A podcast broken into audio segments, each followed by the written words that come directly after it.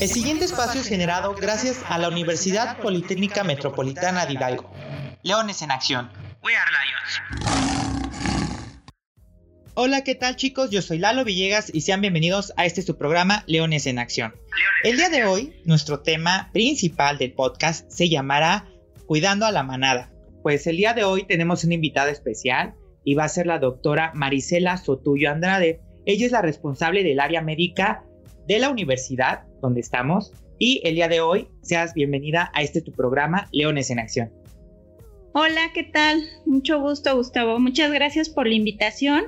Este, vamos a platicar un ratito y pues bienvenidos todos. Te agradezco mucho.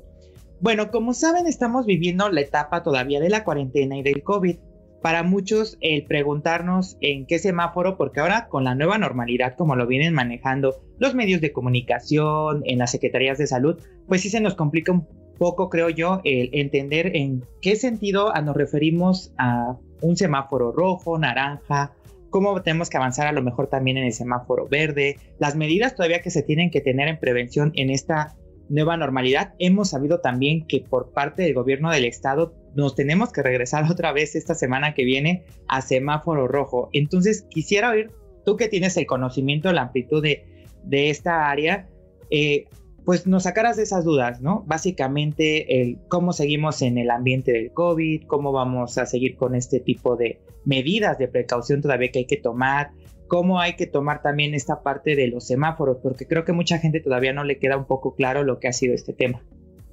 Ah, ok, mira, lo que pasa es que el semáforo epidemiológico que se está manejando ahorita con COVID es un indicador, nos marca a través de los colores propios del semáforo cuál es el riesgo que hay de contagio en cada, en cada región, en especial eh, en el estado, que es lo que más nos importa. Sin embargo, sabemos que el semáforo se maneja a nivel nacional. Todas las medidas están basadas en este semáforo y bueno, conocemos los colores, es el rojo, que es el riesgo máximo de contagio, el naranja, donde hay una tendencia a que todavía están presentes los, los contagios de manera fuerte, sin embargo, un poco controlado. El amarillo, que es ya cuando empieza a bajar la transmisión local dentro de una comunidad, un municipio, un estado en general o en el país y el verde cuando ya la, eh, la cantidad de casos que se presentan pues ya es menor y entonces el riesgo de contagio para la población pues es, es menor o es bajo. Entonces, en base a esto nosotros debemos de adoptar eh, ciertas medidas. Lo que no debemos de olvidar es que a pesar de los colores que se vayan manejando en el semáforo, las medidas de prevención siempre las debemos de seguir adoptando. Estas medidas de prevención nos van a ayudar a que el riesgo de contagio que tengamos nosotros, bueno, obviamente disminuya y estemos eh, conviviendo en un espacio que sea libre y seguro para todos. Entonces, las medidas son muy, muy, muy fáciles de realizar. Es principalmente el distanciamiento social, que creo que a todos nos ha pegado muy fuerte esta parte porque pues hemos dejado de realizar actividades de convivencia con nuestros familiares, con nuestros amigos, en nuestro entorno laboral. Entonces, esto es lo que nos ha dificultado todo y sobre todo por el tiempo que ya llevamos, es como muy amplio. Pero bueno, una vez que regresemos a las actividades, el distanciamiento social va a ser que por lo menos entre cada persona haya una distancia mínima de metro y medio. Si tenemos esa distancia, obviamente reducimos el riesgo de contagio recordando que la forma de transmisión para el virus es a través del flush. Y el flush son las pequeñas gotitas que emitimos cuando hablamos. Esas gotitas pueden alcanzar una distancia de hasta más de un metro y medio. Por eso la importancia de que guardemos esa distancia. Si usamos el cubrebocas y, eh, no sé, al hablar o al estornudar o toser, emitimos esas gotas, vamos a tener un mecanismo de barrera de esta manera vamos a detener un poquito las gotas y eso nos permite también cuidarnos. ¿Qué pasa? al principio habíamos escuchado a, a nivel nacional que no era recomendable el uso de cubrebocas. Sin embargo, bueno, ya se ha visto en los estudios y más porque como hemos ido avanzando en esta etapa de contingencia, pues se va conociendo más del virus. Y sí está demostrado que el usar cubrebocas previene la transmisión. Entonces, y si lo usan eh, todas las personas, entonces esa transmisión se disminuye y se corta. Por eso es muy importante usarlo. Hay otras medidas eh, que son bien fáciles de hacer como el lavado de manos. Lavado de manos lo, lo tenemos que hacer frecuentemente, idealmente con agua y jabón.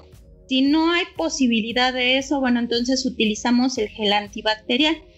Pero la realidad es que idealmente sería con agua y jabón. Entonces, esa sería nuestra nueva normalidad y que creo que son medidas que siempre debimos de haber adoptado, ¿no? Entonces, sí hay que tener un poquito más de, cultura y de, de, irnos acostumbrando a que esto ya va a ser algo que se va a quedar mucho tiempo con nosotros.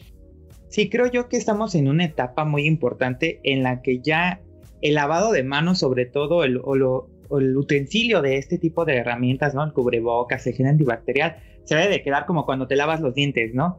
El decir, oye, me tengo que lavar los dientes de esta manera. Bueno, ahora hay un método, incluso, no sé dejar mentir, que hay el método para lavarte las manos, el método correcto de usar un cubrebocas. Algo que también creo que todavía la gente no entiende y me interesaría que tú me sacaras de esa duda, el tipo de cubrebocas, ¿no? Porque está también esa, ese tipo de, que yo puedo utilizar el normal, el que venden en una farmacia o el que es un poco más quirúrgico, por así decirlo, médico, no sé cuál sería la palabra correcta, o el de tela, ¿no? Que muchos hacían incluso, he visto videos y creo que la mayoría de la gente, no, que ese no lo ocupes porque no te protege o no proteges a los demás, ¿no?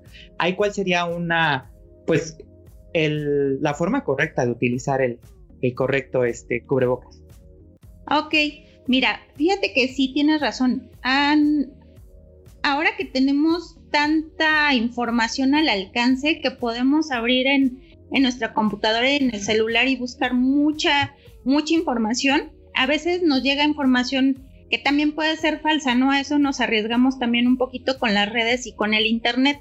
Lo cierto es que sí podemos utilizar eh, cubrebocas de tela.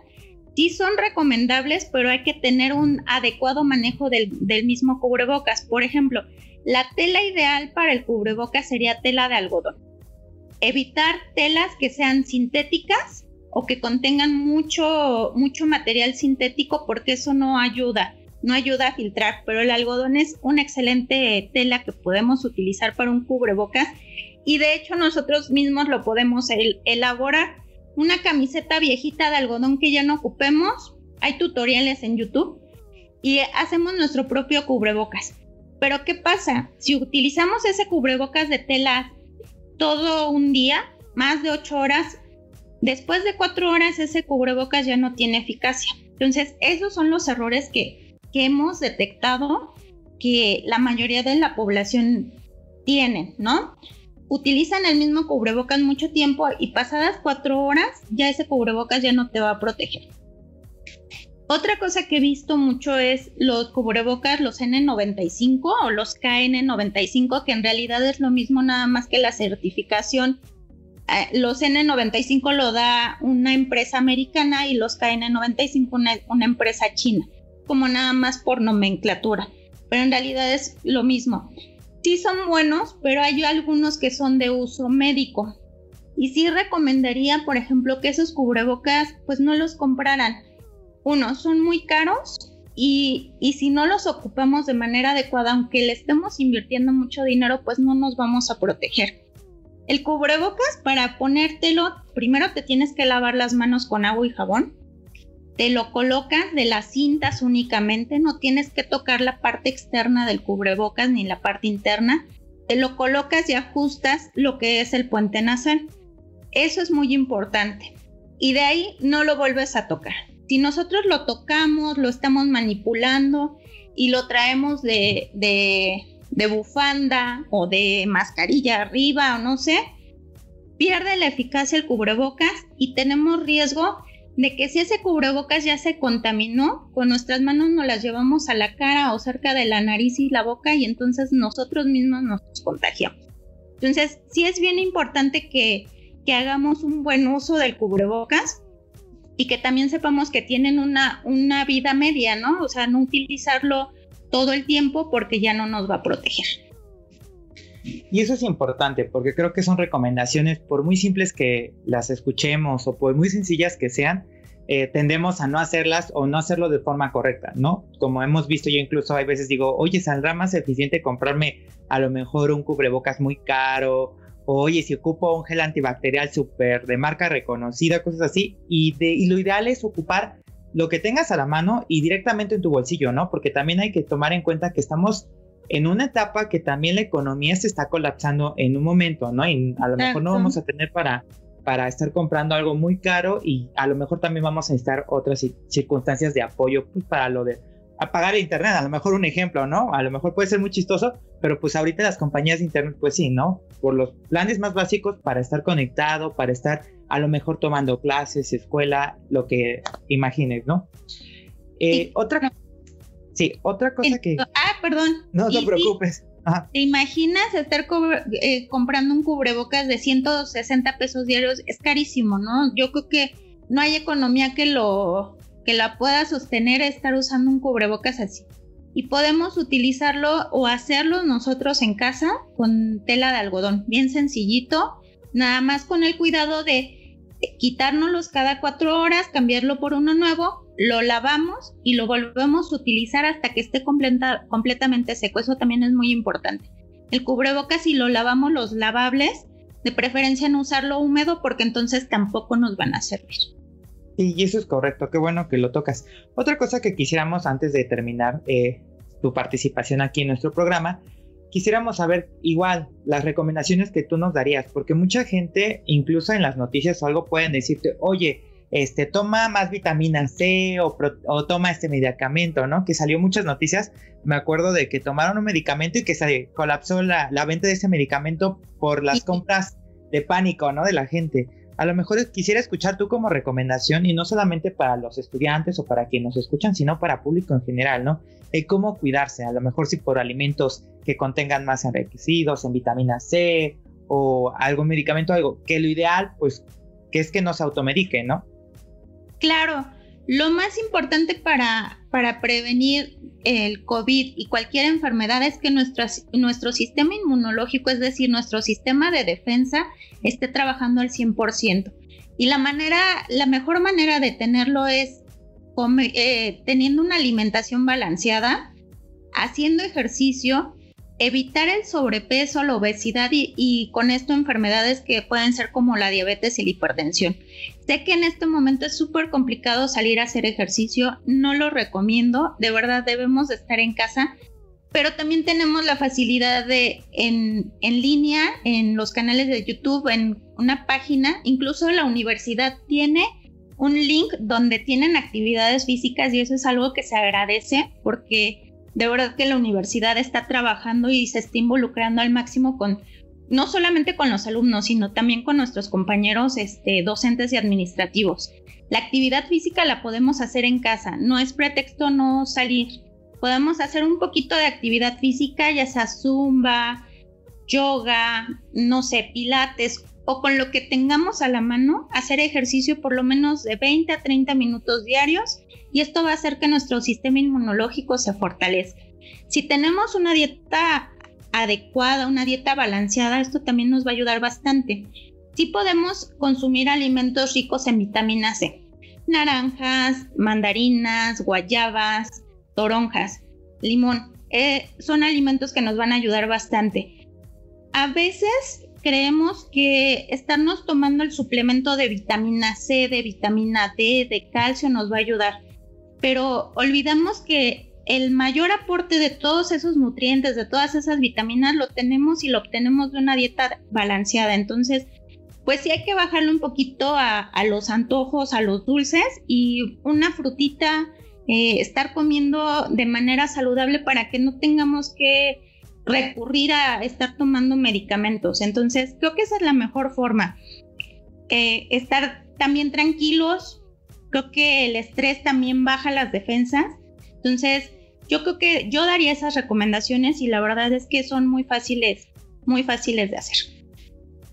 Pues eh, te agradezco que nos hayas acompañado el día de hoy. Creo que tomas y tocas temas muy importantes, el de cuidarnos. Créanme chicos que es cierto, o sea, puedes llevar una dieta súper balanceada en tu casa, a lo mejor sin necesidad de estar ir, que comprando afuera, puedes llevar también lo que es ejercicio, su servidor también lo hace, ¿no? Por muchas veces, hay veces te da un buen de flojera, hay que aceptarlo, este, o nos volvemos muy perezosos en esa circunstancia y dices, ay, no, que puedo estarte levantando tan temprano, cosas así, o en la noche, ¿no? Ya no hacerlo porque ya es tarde, ¿no? Pero créanme que es buscar también el que se eleven las defensas, que estemos sanos y sobre todo el estar previniendo que se siga propagando la enfermedad, sobre todo si queremos regresar, ¿no? Otra vez a, nuestra normalidad, a nuestra vida cotidiana. Y le agradezco mucho a la doctora que nos haya acompañado porque creo que es un tema que pese a, lo hemos, vemos en redes sociales, videos, tutoriales, es importante recalcar cuál es la importancia de cuidarnos y sobre todo para que regresemos pronto a vernos, que abrazar al, al amiguito, que a la familia, y es algo que creo que va, puede ser sacrificio si lo piensan así ahorita que estamos en casa, pero va a tener su recompensa, ¿no? Volver a la normalidad. Leones, en acción. We are Lions.